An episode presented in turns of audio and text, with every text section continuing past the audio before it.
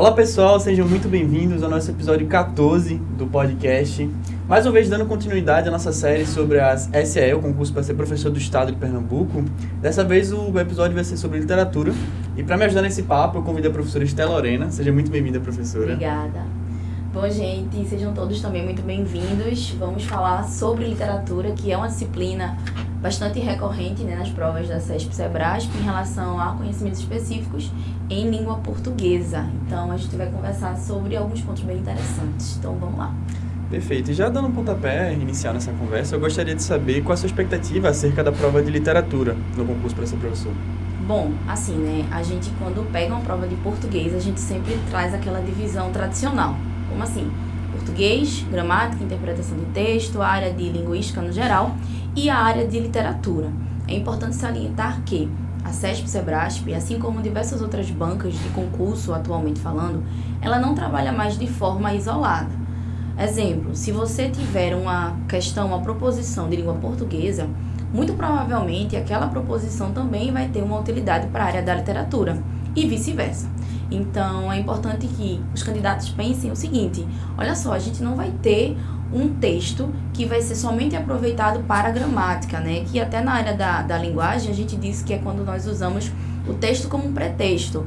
Como assim? Você tem um poema, um texto literário, e a partir daquele texto a banca vai cobrar apenas questões gramaticais, por exemplo, aspectos é, relacionados aos verbos, entre outras coisas. Não, existe essa possibilidade, existe, mas a banca ela não vai funcionar apenas dessa maneira. É muito comum nós encontrarmos algo que a gente já denomina como a questão da intertextualidade, ok? Entre textos literários e entre as outras questões, tá? Então, é possível que a gente espere uma prova muito bem mesclada em termos de diálogo entre as duas áreas, linguística e literatura, e é importante que os alunos eles consigam fazer essa separação e, sobretudo, essa interpretação de texto, certo? Entendi. E a prova da SE, ela segue algum tipo de padrão ou perfil de conteúdos? Também a gente pode pegar como exemplo a prova que aconteceu em Alagoas? Uhum, sim, a prova da, da Seduca ela foi bem importante para que os alunos eles tenham já um guia, né, um norte do que pode ser esperado na prova da Secretaria da Educação do Estado de Pernambuco. Por quê? Vou falar em questões de estrutura, né? É uma prova que, para conhecimentos específicos, ela demanda de fato um conhecimento bem minucioso acerca das literaturas. Por que, que eu falo das literaturas? Porque, exemplo, a gente sabe que a literatura brasileira é uma vertente literária de uma determinada região. Mas, para que eu consiga compreender a literatura brasileira, é interessante também compreender outras literaturas. Exemplo, eu preciso ter uma base em literatura portuguesa porque é o que vai me fazer entender o quintismo, por exemplo, que de acordo com os livros, né, é a primeira escola em termos de data, embora a gente saiba que, importante ressaltar, primeira escola literária brasileira de fato é o barroco, por questões, primeiro, de produção, tá? Então o barroco ele traz uma produção que é brasileira, genuinamente falando, e a questão da literariedade, que é aquela essência, a poesia. Então, no quintismo a gente não encontra isso, até porque é um, uma escola, é um movimento que é literário a partir das datas né, da, questão histórica, mas que ele vai prezar funções que vão ali além do que a literatura ela vai abarcar. Exemplo, literatura informativa ela não tinha função de trazer poesia, ela tinha função justamente de trazer informações da colônia para Portugal. Literatura de catequese ou jesuítica, ela tinha uma função, obviamente, que era de catequização dos nativos. Então, essa preocupação, que é algo genuinamente poético, a gente só encontrou no Barroco. Só que para eu entender o que está acontecendo no início da colonização do Brasil, ali em 1500, eu preciso compreender quais foram as vertentes classicistas. E não houve classicismo no Brasil. Então, eu preciso ter uma base na literatura portuguesa para que eu consiga fazer esse diálogo na brasileira, tá? Então, os alunos precisam compreender que a prova da Secretaria da, da Educação do Estado, ela muitas vezes vai fazer diálogos que extrapolam o que a gente chama de superfície textual. Por exemplo, o aluno ele não vai ler, obviamente, todos os textos literários, até porque nem eu, acho que professor nenhum conseguiu fazer isso, né? Até porque a gente vive numa constante produção de literatura. Então, isso é humanamente, eu diria, impossível. Mas é preciso que ele tenha pelo menos acesso aos clássicos, que a gente já sabe que existe uma grande probabilidade de caírem. Por exemplo, a gente vai falar da prosa romântica, né? Que inclusive é uma aposta bem grande, porque sempre romantismo é uma aposta bem grande nas provas. Ó, outro exemplo disso é Machado de Assis, né? Então, assim, é inconcebível que um candidato ele faça uma prova de literatura, sabendo que vai ser cobrado, sabendo que consta no edital, sem ter lido, por exemplo, Memórias Póstumas de Brás Cubas. Por quê? Porque a banca da, da SEE, que é a CESP, Sebrasp, ela vai cobrar coisas extremamente específicas em alguns momentos, tá? Então, podemos dizer que existem dois momentos de construção das proposições. Vão existir perguntas que vão estar relacionadas à interpretação textual, a partir de um texto, a partir de um poema, a partir de algo conceitual. Mas também vão existir proposições que não vão trabalhar a interpretação do texto que está ali como apoio, mas que vão trabalhar, por exemplo, a leitura prévia.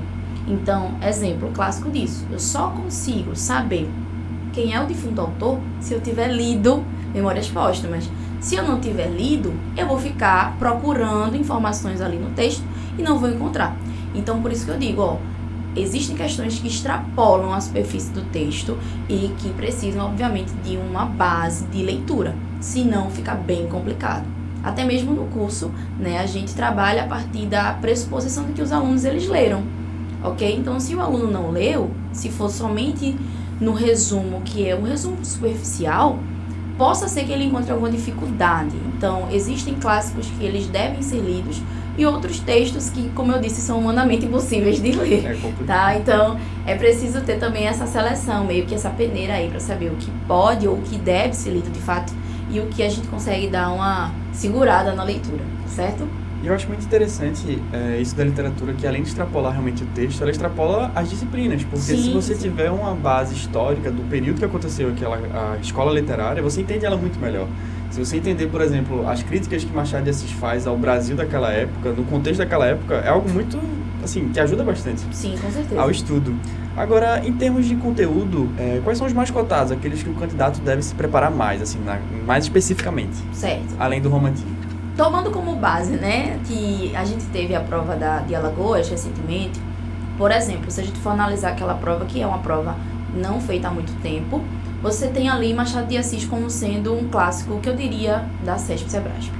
Por quê? Vou explicar. Porque Machado de Assis, ele é um autor que dá para trabalhar com cunho social, como você bem acabou de colocar. Dá para a gente trabalhar com interpretação de texto de um modo que a interpretação ela não é tão fácil, né? Quem já leu Machado de Assis sabe, não é fácil você entender o que ele quis dizer.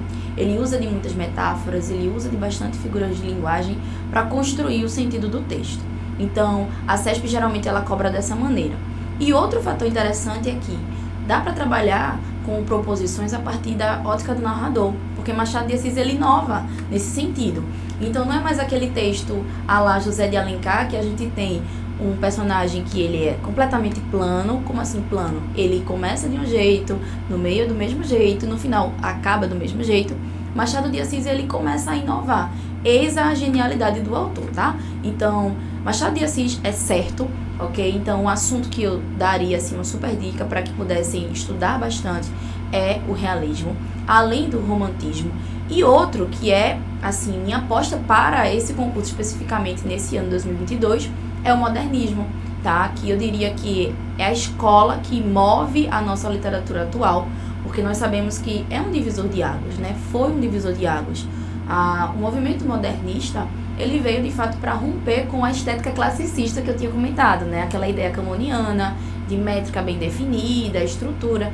Então, o que é que acontece? Esse ano a gente comemora 100 anos da Semana de Arte Moderna. Então, seria no mínimo uma loucura não apostar em modernismo. Por quê? Porque você tem ali três gerações bem importantes, tá? Sobretudo a primeira, que é exatamente a que foi marcada pela semana de 22. E ali você encontra possibilidades diversas de, de diálogo. Por quê? Vou dar também uma outra dica, aproveitando esse ensejo. Veja só. Oswaldo de Andrade, que é um dos principais poetas da primeira geração, junto com Mário e com Manuel Bandeira, ele foi o poeta que mais construiu paródia. O que é que é paródia? É um tipo de adaptação né, textual, que ele vai colocar justamente uma visão crítica. Então, eu consigo observar é, uma possibilidade de intertextualidade a partir das paródias de Oswaldo. Outro ponto interessante que liga também esse, essa produção à área gramatical, ponto importante, é que no modernismo a sintaxe ela é completamente alterada. Então, inclusive tem um, um poema dele que se chama Pronominais, em que dá para se trabalhar colocação pronominal.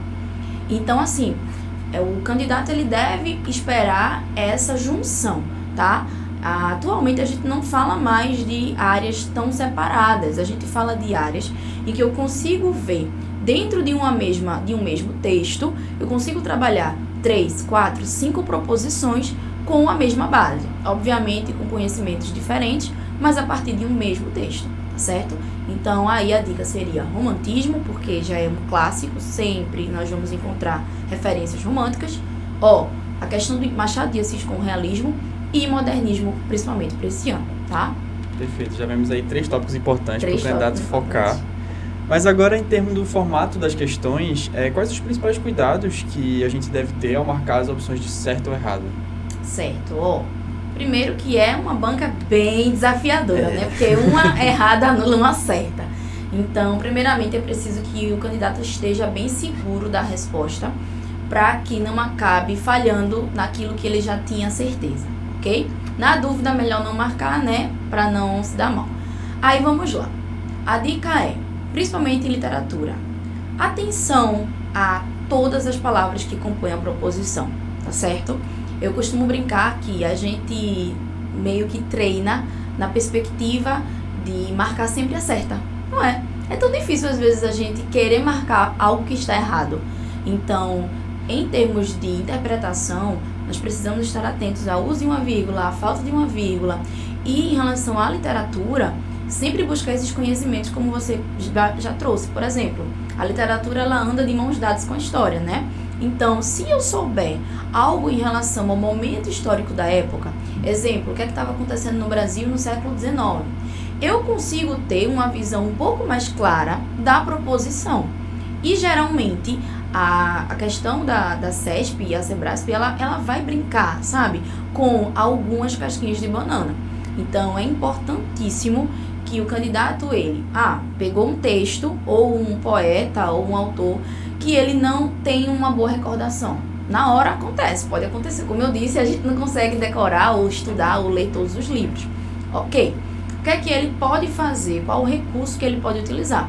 Tentar fazer pontes com o contexto histórico, porque isso muitas vezes facilita muito aquela resposta, tá? Perfeito. E agora, é, falando um pouquinho sobre o que o NUS oferece para o candidato, nós temos o curso de questões específicas, né, uhum. para literatura. Então, como é que está organizado a parte de literatura nesse curso? Como é que são as aulas? Como é que são as didáticas? O que, que a senhora poderia lá. explicar sobre? Olha, primeiramente eu queria dizer que foi um curso incrível de gravar, assim, eu me senti muito lisonjeada, primeiro porque o público é um público especial, né? Porque a gente está falando de professores formados na área, então eu me sinto bem honrada em participar desse projeto, tá?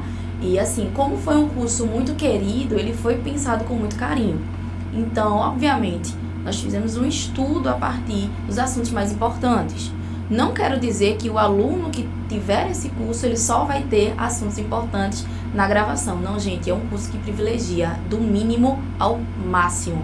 É um curso pensado realmente para aqueles alunos que querem relembrar um pouquinho da literatura, aqueles professores que já estão há muito tempo na estrada e por algum motivo tem aquela precisa dar aquela relembrada na literatura, então a gente pensou desde o primeiro assunto até o, último de uma forma que contemple todos os públicos, mas também levando em consideração né, o tempo hábil do professor para se preparar. Então, a gente deu uma carga maior nesses nesses assuntos mais amplos, mais importantes, digamos assim, sem querer menosprezar os outros, mas levando em consideração o nível de dificuldade daquele assunto específico, tá? O aluno ele pode esperar uma aula com muito diálogo, porque literatura é isso. Eu acho que é uma matéria que nos faz pensar, nos faz sair da caixinha, nos faz sair do senso comum. Não é simplesmente um curso em que eu vou trabalhar com Castro Alves apenas na terceira geração, mas eu vou trabalhar com Castro Alves em diálogo com Cruz e Souza, que é de outro momento. Eu consigo trabalhar Oswaldo de Andrade, que é de 1922 a partir em diante, mas eu consigo trabalhar Oswaldo com Gonçalves Dias, que foi do século XIX. Então, o aluno ele deve esperar um curso que vai trabalhar esse diálogo, tá? Da literatura com literatura, mas também de outras áreas, com outras áreas. Por exemplo, a gente discute um pouco os termos de adaptação, tá? Eu tenho obras famosíssimas que foram adaptadas. Uh, um exemplo disso é Macunaíma, de Maria Andrade, que tem uma grande adaptação no cinema com o Grande Otelo. E a gente consegue também trabalhar a partir dessa perspectiva. Então, assim, outro ponto interessante é que, muitas vezes, considerando também o fato de que vida de professor é muito corrida, a gente sabe olha, eu sei bem o que é isso, é muita coisa para fazer, Só prova para corrigir. Sabe. Exatamente. Prova para corrigir, nota para postar em portal, caderneta. Então, nós sabemos que, volto a dizer, humanamente você, impossível você ler tudo, tá? O que é que a gente fez? A gente adaptou a linguagem e eu gosto muito de trabalhar com os resumos das obras. Então, você pode encontrar lá também muitos resumos facilitados das obras, ok? Como assim? Eu vou trabalhar Memórias Póstumas, que eu disse que é inconcebível fazer uma prova sem ter lido essa obra, mas você consegue, nas aulas do curso específico de literatura, você consegue pegar os bisus mais importantes, como a questão do defunto autor, né, o universo fantástico que Machado de Assis ele vai construir, tá? Então, tá um curso muito bacana, não é modesta parte falando, né? tá um curso muito bacana, porque realmente foi um curso pensado com muito carinho para essa área específica, tá? é um curso completo, né? Como a Senhora falou. É um curso completo, assim, não, não pense que você só vai ver Machado de Assis. muitas vezes é uma, uma falha é, que as pessoas já autoconstroem, né? Porque, vamos lá, se eu tenho essa divisão dos assuntos mais importantes, é como se eu apagasse os outros. E, gente, num concurso, a gente tem que separar de tudo. Na verdade, eu acho que o candidato ele tem que estar munido de todas as armas possíveis. Porque é um tiro no escuro que a gente dá quando a gente aposta? Sim. Pode dar certo? Com certeza. Pode não dar certo? Com certeza. Então, o que é que a gente deve esperar? De tudo. Lógico que a gente vai com uma aposta, a gente tem uma porcentagem, a gente tem chances. Mas, se cair outra coisinha, ou se de repente houver uma alusão, o candidato ele tem que estar preparado. Então, é um curso que de fato ele vai se preparar do A ao Z, tá certo? Perfeito. E a senhora é, trouxe agora esse caráter reflexivo que tem a literatura. Então, como é que é essa importância desse caráter reflexivo para um aluno de rede estadual? Como é que a literatura pode realmente abrir os olhos para esse aluno que muitas vezes ele é menosprezado, ele é tratado como inferior aos de outras escolas? Então, como é que esse caráter reflexivo da literatura pode realmente ajudar a esse tipo de aluno? Olha, muito interessante sua pergunta, porque eu tenho uma visão muito clara do que é a literatura para mim. Primeiro eu queria dizer que literatura para mim não é uma matéria, literatura para mim é um lugar de prazer. Eu me encontro quando eu estou lendo. E eu gostaria muito, e eu faço, eu tento trabalhar dessa maneira, que todos os meus alunos, tanto do nível de concursos, nível de vestibulares, principalmente do ensino básico, que aí entra nesse né, universo que muitas vezes é tão defasado, principalmente no ensino público, nós já construímos um certo estigma de que os jovens não gostam de ler, não é? E a gente precisa entender que o jovem ele lê o tempo inteiro, principalmente o jovem de hoje em dia. Se você ligar o seu celular, você está lendo. Aquilo ali é multimodalidade, aquilo dali tem ao mesmo tempo várias formas de leitura. E a literatura, ela é uma área que convida o aluno a refletir sobre a sua posição social. E para o aluno de colégio público, isso é gente, algo transformador. Como é interessante a questão da identificação, né? Por exemplo, eu me senti representado em determinado livro. E eu acho que é isso que traz muitas vezes essa matéria para a pertinência que a gente tem hoje em dia. Porque vamos falar do conceito de atemporalidade, né? O que é algo atemporal? É algo que por mais que o tempo passe, ele se faz presente. E eu acho que a literatura é isso. Por exemplo, eu consigo pegar um texto de Gregório de Matos, uma, uma parte satírica da obra dele, que ele vai criticar o governo baiano, e obviamente o contexto não é mais o mesmo, a gente está no século XXI. Mas a alma, a poesia daquele texto é atemporal. O professor de literatura, ele consegue trabalhar sim a partir de identificação, tá? Principalmente no universo atual que a gente já tem esse estigma construído e que a gente precisa, sobretudo, se posicionar como agentes transformadores. Então, uma aula que não convida o aluno a refletir, ela acaba sendo uma aula passiva para o aluno. Concorda, Bernardo? Veja, o aluno que senta na cadeira hoje, e ele tem ali à disposição celular, enfim, eu vou falar de celular porque é o que a gente mais pontua, mais né? Prático. É, o mais prático. Tá ali no bolso, o aluno pega. E muitas vezes o celular é um desafio para o professor? É. Porque uma, uma sala de aula com 60, 80 alunos, você ter que trabalhar cognitivamente, trazer didática e tudo isso, ainda ter que controlar o uso do celular é um desafio e tanto, tá? Mas olha só, uma aula que convida o aluno é uma aula que ela se faz. O professor não precisa de muito. Professor não precisa de muito porque o texto ele já vem pronto. Então assim, você buscar dentro da literatura esses diálogos com a sociedade, isso daí é de uma riqueza sem tamanho. Por exemplo, o aluno que ele vai ler Capitães de Areia de Jorge Amado, caramba, da, da, na rede pública de ensino, claro que a gente não sabe toda a realidade do aluno. Isso daí também é humanamente impossível, né? A gente teria ali um super-homem ou uma mulher maravilha, isso não dá para fazer. Mas, poxa, que legal o aluno olhar e, faz, e, e, e dizer assim, poxa, será que eu pareço muitas vezes com esse Pedro Bala? será? Então, é muito interessante e você ver os olhinhos do, do aluno brilhando ao entender que aquele personagem mimetiza uma pessoa da vida real, isso é fantástico. Então, é muito bom a gente trazer a literatura para a atualidade nesse sentido, tá? E tentar diminuir esse ato que existe e essa esse estigma, como você falou, de que o ensino público não consegue se equiparar ao ensino privado de ensino. Gente, olha, isso daí ele é algo que a gente consegue trabalhar, tá? Então a literatura ela age como uma ferramenta bem possível para isso.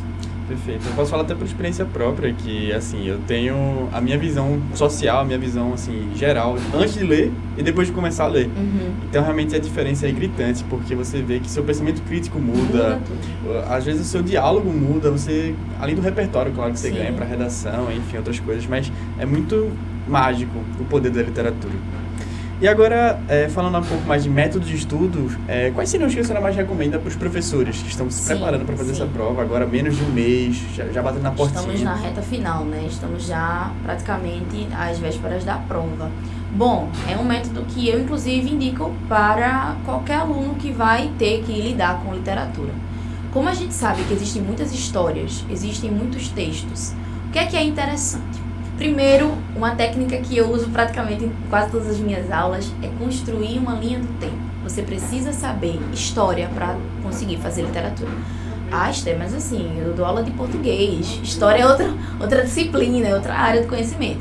Mas a gente fala de história não nos termos específicos. Eu não preciso saber datas. Eu preciso saber exatamente o que estava acontecendo. E isso é senso crítico, concorda? Por exemplo, o que está acontecendo na atualidade é algo que faz parte do meu contexto. Então eu não posso me isolar, eu não posso ser alheia ao contexto. Obviamente que, tratando de uma linha do tempo, eu não quero que o candidato da CESP ele não precisa saber qual data começa o barroco. Isso não é cobrado, tá? Ele não precisa saber, por exemplo, qual foi a obra que introduziu o, o barroco no Brasil. Por quê? Porque essa vertente de, de trabalhar a literatura não é mais cobrado. O que é que ele precisa saber? Quem fez o barroco acontecer no Brasil? Gregório de Matos. Gregório de Matos ele produziu o quê? Cinco tipos de poesia. Então a dica é fazer esquemas, tá? Principalmente para as obras da prosa, os romances. Porque o que é que acontece, Bernardo? Muitas vezes o aluno ele vai estudar, ele tá aqui, ó, né, cumprindo a, a carga horária, o cronograma todo certinho. Pode acontecer dele acabar misturando as histórias? Pode acontecer. Eu já vi isso acontecer. Por exemplo, quando a gente fala de prosa indianista, aí você tem ali várias obras. Pode acontecer de repente ele misturar a história do Guarani com Iracema. Pode acontecer porque os personagens se parecem. Vamos falar então da geração de 30 da prosa. Pode acontecer dele misturar o 15 de Raquel de Queiroz com Vidas Secas de Graciliano Ramos, porque as histórias se parecem. Quando o tema é parecido, há essa possibilidade.